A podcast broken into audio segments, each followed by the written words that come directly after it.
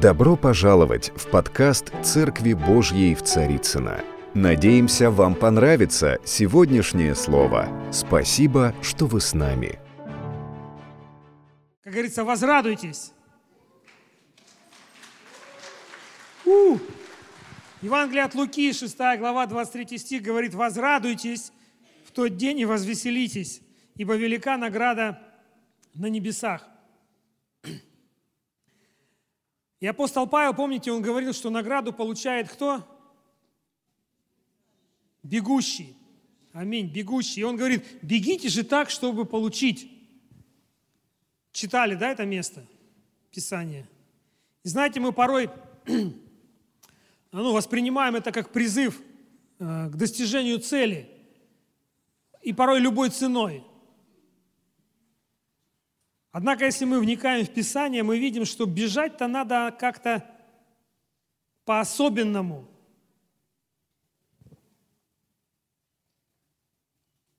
Не по головам, не расталкивая локтями, а быть всем слугой и быть всем рабом. И во время своего вот этого бега, путешествия к цели – Бог хочет, чтобы мы примиряли людей, чтобы они получали от нас любовь, чтобы они получали от нас а, чувство востребованности, нужности, а не наоборот, отталкивания и отверженности. Меня это коснулась эта тема о прощении и примирении. Мы сейчас готовим э, семинары в январе, в семейный выезд такой – можно я это уберу? А, вот. И там среди многих тем, это вообще эта тема для нас прощения, как для христиан, да, это ну вообще как дважды два. Кто согласен со мной? Я хочу высвободить это послание, чтобы дважды два стало четыре, а не пять, и не три, и не два. Может, кто-то думает, что действительно, ну ничего нового. Сегодня эта тема примирения, прощения. Ну, вообще для нас это а, как норма жизни. Прощайте, и прощено будет вам, да. До семижды семидесяти. Семидесяти семидесяти. Прощайте, так говорил Иисус. И мы в этом живем, мы в этом растим детей, и в домах, в семьях, в воскресной школе, само собой – И в любой ситуации, где бы мы ни были, мы понимаем, что есть инструмент, который мы всегда имеем с собой. Да, это прощение. Это прощение. Господь, я прошу Тебя сейчас, чтобы Твое присутствие, оно было здесь, на этом месте, и чтобы наши сердца, они были открыты для Тебя, и благослови каждого человека – и я благословляю дух каждого человека, чтобы он занял ту позицию, которую ты предназначил, позицию главенства над душой и над телом. И дай нам способность принять то, что ты хочешь открыть. Спасибо, что ты здесь, среди нас и касаешься каждого. Аминь. Итак, о прощении и примирении. Иисус, Он дал нам путь. Примирив себя, она так будет ездить все время? У кого эта штука? А, да, Господь, Ты нужен нам. Потому что техника, она иногда живет своей жизнью. Итак, прощение. Мы прощаем этот экран. Я прощаю этот экран за то, что он меня отвлекал. И Иисус, Он примирил через себя нас с Богом, для того, чтобы мы могли примирять других людей с Ним. Он дал нам эту миссию примирения. Вы знаете, его называют примирителем. И эта миссия примирения, это, это ну, образ жизни наш – у каждого из нас есть своя история э, жизни, пути, есть отношения. И каждый из нас так или иначе ну, проживал определенную боль от каких-то отношений. Может быть, это в семье, наверняка в семье, потому что, опять же, слово говорит, что больше всего мы искушаемы через кого? Через наших близких, да? Вот. На работе, в окружении, может быть, начальство, подчиненные, работа, служение. И иногда есть ситуации, которые не просто как-то там цепляют нас, а они просто ломают отношения, рушат отношения. Разорванные отношения среди родственников сегодня не, не исключение, да, во многом норма даже. Разрушенные браки – а одну пожилую пару семейную спросили э, в преклонных годах, как вы смогли сохранить э, вот в вашем жизненном пути вот такие отношения близкие э, и искренние, как у вас. И мужчина, ну муж, он ответил, знаете, когда мы поженились и жили, было время, когда было не принято сломанные вещи выбрасывать а было принято их чинить. И это стало нашим образом жизни. Конечно, я не призываю сейчас ну, хранить в домах и квартирах сломанную технику, э, там, утюги, керосинки и все остальное. Вдруг пригодится, вдруг кто-нибудь придет да починит. Я говорю об отношениях, о том, что мы с вами должны заботиться о том, чтобы наши отношения, они были э, всегда в норме, в правильном состоянии. Сегодня утром я вспомнил песенку из детства. Кто-то тоже, наверное, знает. Ну, наверняка, да все знают ее. Помните, крокодил Гена пел? Может, вы обидели кого-то зря. Да? Календарь закроет этот лист. К новым приключениям спешим, друзья, прибавка ходу машинист. Но в том смысле, что как бы валим отсюда побыстрее, они тут сами как-то разберутся, если вдруг обидели кого-то зря. То есть не парься, движемся дальше. У нас же есть цель, нам же надо бежать на ресталище, так, чтобы не просто бить воздух. Но вообще порой не так уж сложно сказать «прости». Кому тяжело? Ну, остальные, в принципе, ну, мы можем, да, сказать, ну, прости. И порой этого бывает действительно достаточно в каких-то ситуациях. Даже во многих может быть. Но кто согласится со мной, что не всегда достаточно фразы «прости», «извини». Когда нанесена глубокая боль, глубокая рана, или это может происходить какое-то длительное время э, в отношениях, то примирение, оно оно превращается в такой долгосрочный процесс, к которому нужно прилагать усилия обоим сторонам. Одной, чтобы простить, а другой все-таки, чтобы измениться, чтобы достичь этого примирения. И одна из причин, которая, по которой боль остается в наших сердцах после вот этой фразы «прости», «извини», она заключается в том, что э, я не всегда верю, когда человек говорит мне просто прости. Что ему действительно, что он действительно искренен, а не просто пытается, ну, правильно поступить. Мы же знаем, что надо поступать правильно. Нужно извиняться. Знаете, на детях это очень хорошо, как бы, а, порой видно, когда ты, ну, они же ну, порой совершают какие-то вещи, не, не думая о том, что они там обижают друг друга, еще там как-то в школе, там, в сад, детских садах, и, и мы потом им садимся и говорим, ну, тебе надо извиниться перед ним. Но я не буду перед ним извиниться, он не прав, он меня супом облил. А, ну, ну, ты же вот треснул машиной, значит, тебе надо извиниться перед ним.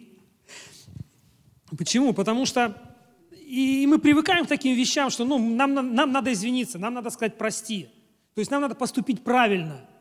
И вот этим поступить правильно мы э, встаем на такую колею, когда мы как бы считаем, что вот этими вещами, извинившись стандартно, шаблонно, там, главное же произнести, слово же оно же оживает, э, мы как бы себя, себя снимаем эту вину.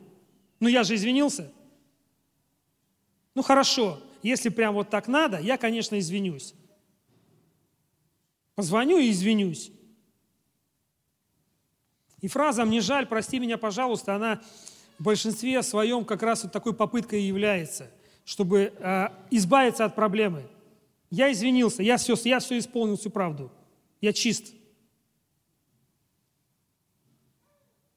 Иисус учит нас,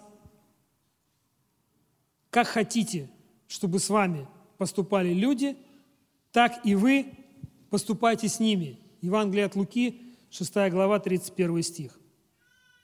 Как хотите, чтобы с вами поступали люди, так и вы поступайте с ними. Истинный мотив примирения как раз заботится о боли, которую мы причинили человеку, близкому человеку или не очень близкому человеку. Это должно быть вот в этом нашем желании извиниться, принести извинения, примириться больше, чем забота о моем собственном э, состоянии, что я выполнил всю правду.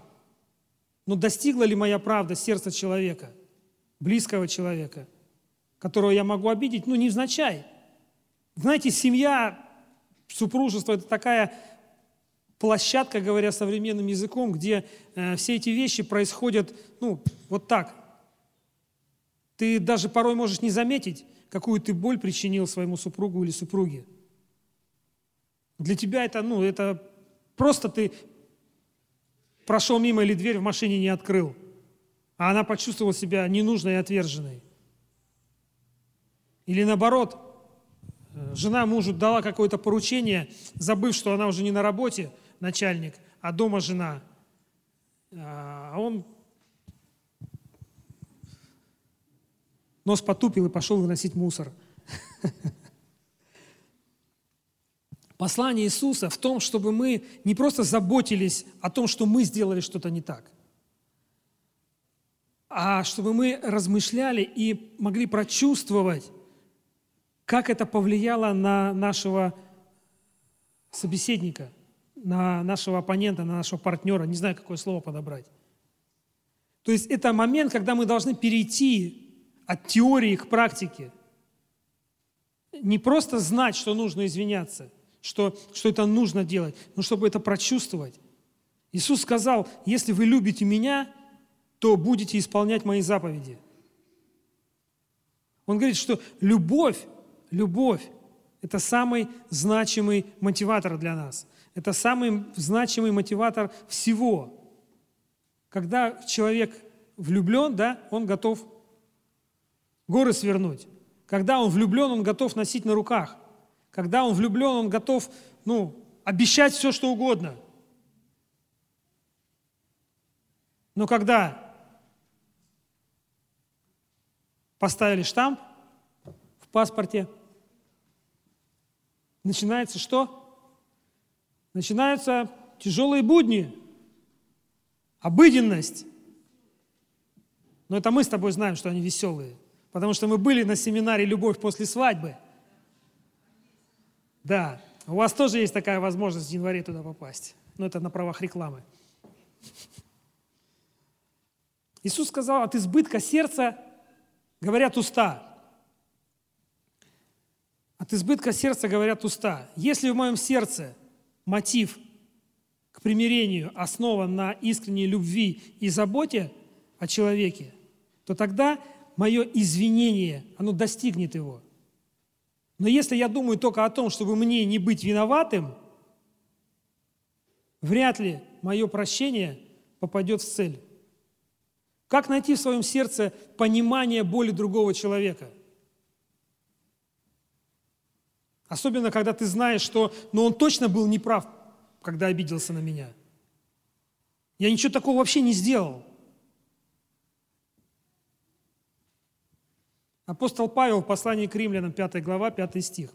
Он пишет, что любовь Божья излилась в наши сердца Духом святым. Любовь Божья излилась в наши сердца Духом Святым. Любовь какая? Любовь Божья, не моя, не человеческая, которая ищет своего, да? А та, которая что? Которая все переносит, которая прощает и которая не перестает. Она кем излита? Духом Святым. Духом Святым. Скажи, в мое сердце излита любовь Духом Святым.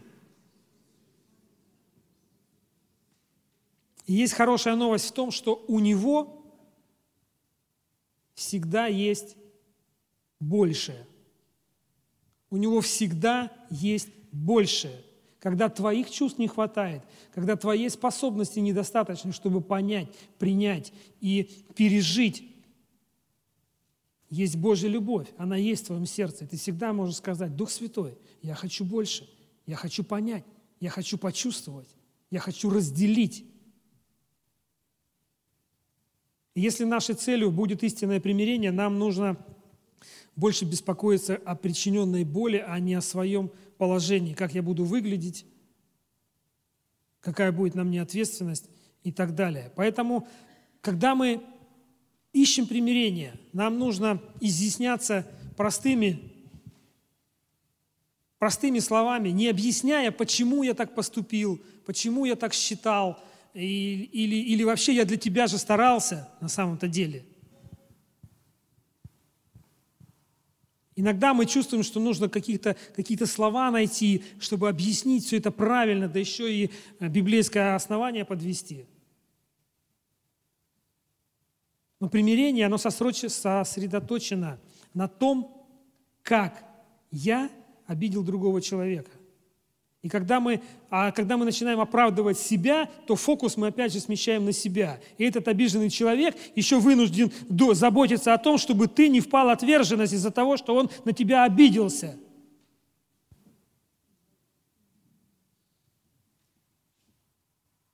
Шаг первый. Что мы делаем? Мы говорим, вот что я сделал неправильно. Вот что я сделал относительно тебя неправильно, вот как я поступил. Я обидел тебя, я крикнул на тебя, я толкнул на тебя. Я денег тебе не дал на шубу. И это причинило тебе боль. То есть легко понять, что требует примирения, когда мы э, делаем все абсолютно правильно.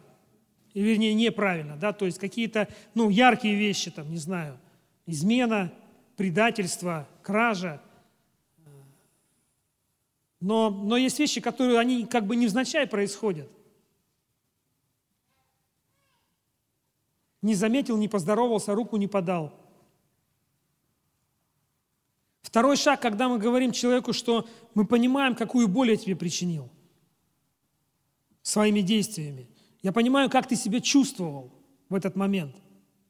Я заставил тебя своими действиями или словами почувствовать себя ненужным, почувствовать себя униженным, почувствовать себя отверженным, напуганным, раздавленным,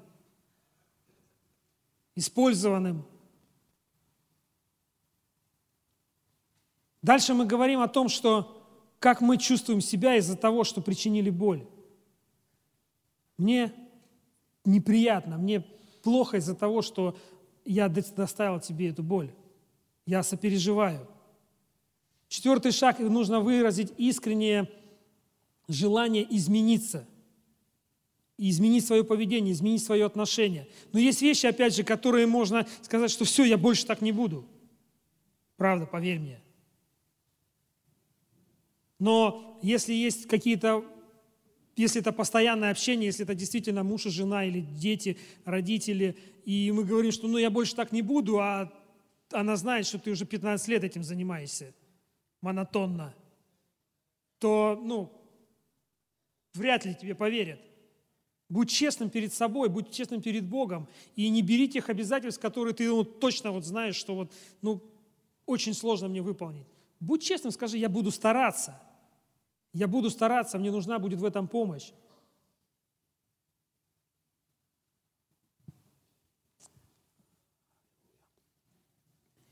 И пятый шаг. Посмотрите в глаза этому человеку и спросите, можешь ли ты меня простить за ту боль, которую я причинил тебе. За то, что я поступил с тобой таким образом. Прощение – это двухсторонний момент. А, с одной стороны, прощение, высвобожденное прощение, оно освобождает обидчика от того поступка, который он совершил относительно нас. А, с другой стороны, оно освобождает мое сердце от боли, которую мне причинили. Прощение отпускает желание обидеть в ответку, в обратку. Наша жизнь, она полна ситуаций, которые наслаивают друг на друга, и ну, они наслаивают на нас вот этот груз обид, разочарований, каких-то мелких вещей, которые становятся таким панцирем на нас. И порой из-под этого панцира вылезает такой хук по печени. Да знаю я, какой ты искренний. Слово говорит, чтобы мы наблюдали за собой. Чтобы мы наблюдали и не сходили вот с этого пути, который дал нам Бог, который дал нам Иисус как миссию примирения. Если мы не будем, не научимся примиряться с ближними, с теми, с кем мы живем, с кем мы э, в семьях живем, с кем мы работаем, с кем мы служим, э, то у нас вряд ли получится примирить весь мир с Иисусом мы не сможем исполнить великое поручение. Мы можем его сделать программой и применить массу инструментов, как затащить человека в церковь. Но будет ли он чувствовать себя там комфортно среди нас, вот таких в панцирях? Не знаю, не уверен. Примирение, оно всегда проходит между людьми двумя реальными людьми. Это, не, это невозможно, чтобы оно проходило как-то заочно, знаете. То есть мне нужен человек, которого я обидел, если я желаю с ним примириться, мне нужно его видеть. И он должен меня видеть, он должен видеть мою искренность, он должен видеть мое лицо, мои глаза, и я его. Это не работает заочно. Но с прощением все немного иначе. Людей, которые совершили что-либо в твоей жизни, их, может быть, уже нету. Ну, хотя бы рядом, на доступном расстоянии, да? Чтобы можно было ответить. Или это когда-то давно было, но та боль, та рана, которую тебе нанесли, она до сих пор говорит в твоем сердце.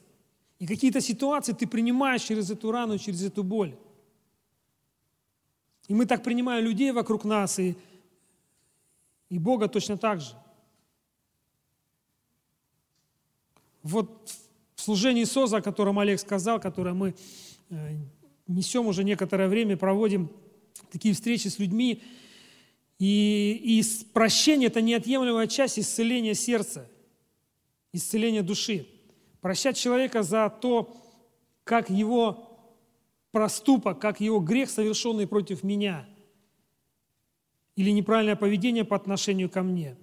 Прощать за все действия, которые он совершил, за последствия этих вещей, которые он совершил против меня. Когда мы это делаем, мы проходим через прощение, мы порой можем скрыть такие вещи, которые, возможно, мы сами подсознательно совершили и впустили в свою жизнь. Это могут быть, знаете, такие из глубины души выскочившие слова, которые действительно становятся плотью. Когда я вырасту, я никогда никому не позволю многоточие. Или я никогда не буду, или наоборот, я буду. И в жизни человека происходят какие-то вещи, которые он не понимает, почему они происходят. Он привыкает так жить. Но когда приходит прощение, когда Бог, Дух Святой показывает какие-то моменты, прощение открывает путь к свободе. Мы все знаем, что прощение – это библейское предписание для нас, как последователи Иисуса Христа. И Бог, Он просит нас прощать не потому, что Он придумал определенный свод правил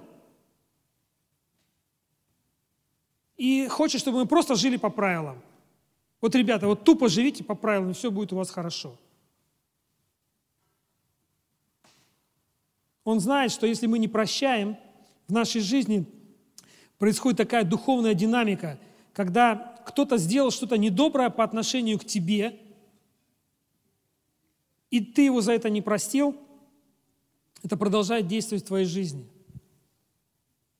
То есть мы продолжаем поддерживать связь с тем негативом, который был сделан против нас.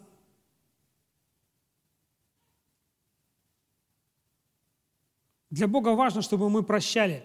Помните история о слуге, которого э, государь простил за там, нечистоплотное отношение к своим обязанностям, которое повлекло, э, говоря языком юрисдикции, да, несанкционированную кражу там, и так далее, и так далее. Там была очень большая сумма, но государь его простил.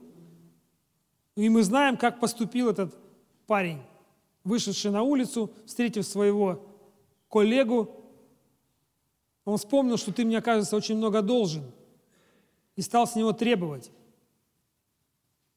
И там были свидетели, они видели это, это их возмутило, они донесли государю. И в Матвея 18 глава это описано. 34 стих, разгневавшись, государь его отдал истязателям. И 35 стих говорит, так и Отец мой Небесный поступит с вами, если не простит каждый из вас от всего сердца своему брату согрешение его. Иисус знает о последствиях, которые ждут нас, если в нашем сердце есть непрощение. Он знает, что эти последствия для нас, они разрушительны, потому что нас ждет истязатель. Но у него есть любовь для нас – у Иисуса, у Бога. И эта любовь, она в том, что Он всякий раз снова и снова говорит нам о прощении. Он учит нас прощать. Если не простит каждый из вас от всего сердца, не от разума, не от эмоций, не от чувств, а от сердца. А в сердце у нас что?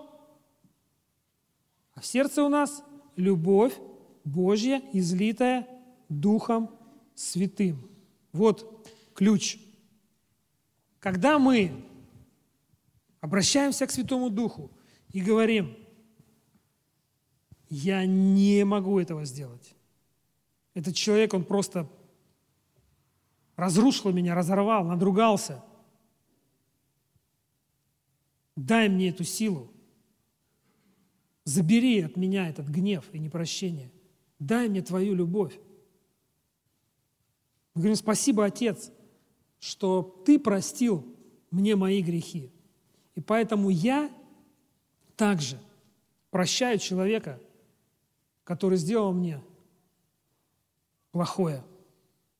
Я прощаю его за то, что он обидел меня, причинил мне боль, растоптал, унизил – он принес ущерб моей жизни.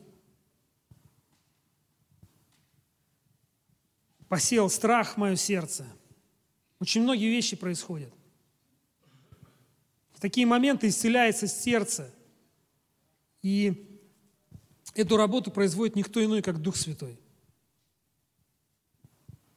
Он открывает такие вещи, которых мы даже не подразумевали, которых мы даже не мыслили – и он показывает, какая ложь есть в твоем сердце, и как он видит все это, как он видит тебя, самое главное. И потом он начинает процесс исцеления, возвращая яркие цветные краски тем, кто, может быть, уже привык жить в черно-белом мире. Уходит боль, стыд, депрессия – нам нужно доверять, научиться доверять Духу Святому и, возможно, дать Ему разрешение, позволить Ему вести нас в то место из нашего прошлого, где, где есть нечто, что нуждается в исцелении и прощении. Примирение и прощение – это как возможность для нас – сделать наши отношения с нашими близкими такими, чтобы врагу там не было места. Это две стороны одной медали. Всегда в любой ситуации есть сторона, которая нуждается в прощении, и есть сторона, которая, которая должна стремиться к примирению. И мы можем использовать эти вещи на самом деле не только в семье, не только э, в отношениях, и также на работе с подчиненными. Представьте себе, ваш начальник вызывает вас и говорит, вчера я рявкнул на тебя. Я понимаю, что ты чувствовал себя последним гадом, ненужным здесь и так далее, тряпкой половой – Поэтому я поднимаю тебе зарплату.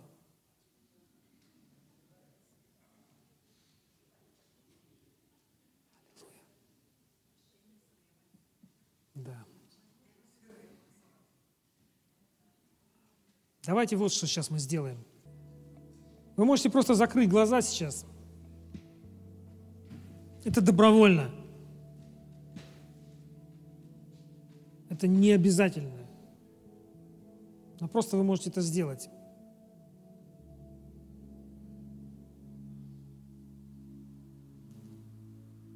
Сегодня у нас таинство, которым мы утверждаем свою сопричастность с Иисусом. Библия говорит, да испытывает же себя каждый человек.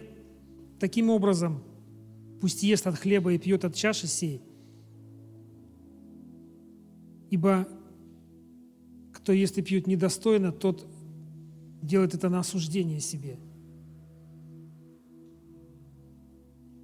Пусть это время сейчас будет нашим рассуждением, когда мы исправляем свои отношения с Богом, с нашими близкими, с братьями, сестрами. Закройте глаза и спросите у Бога, Господь, если кто-то, кого мне нужно простить, может быть, еще раз простить. Это может быть тот, кого вы уже прощали, но доверяйте Богу, доверяйте Духу Святому. Если этот человек всплывает в вашей памяти, значит, Бог хочет, чтобы процесс был завершен до конца, до победы.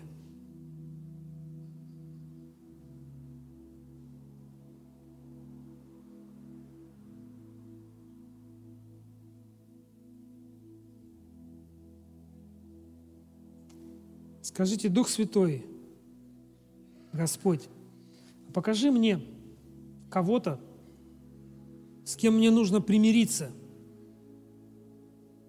кому, возможно, я причинил боль, и мне нужно это исправить.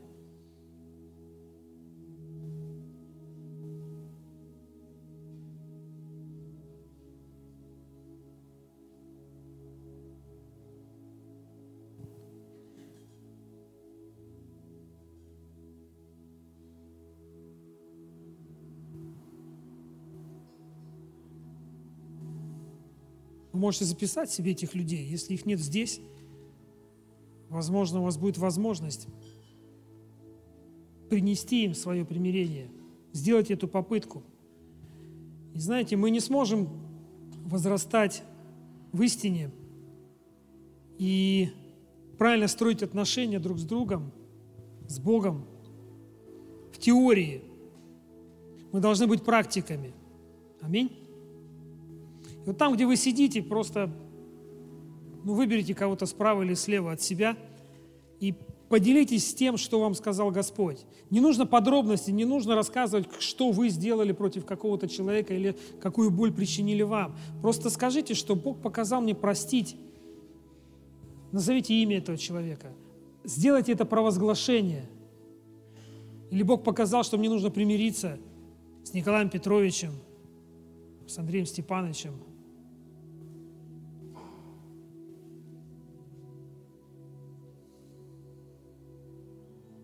без деталей. Это важно сказать вслух. Почему? Потому что это свидетельство наших уст. Свидетельство, которое укрепляет нас, нас самих.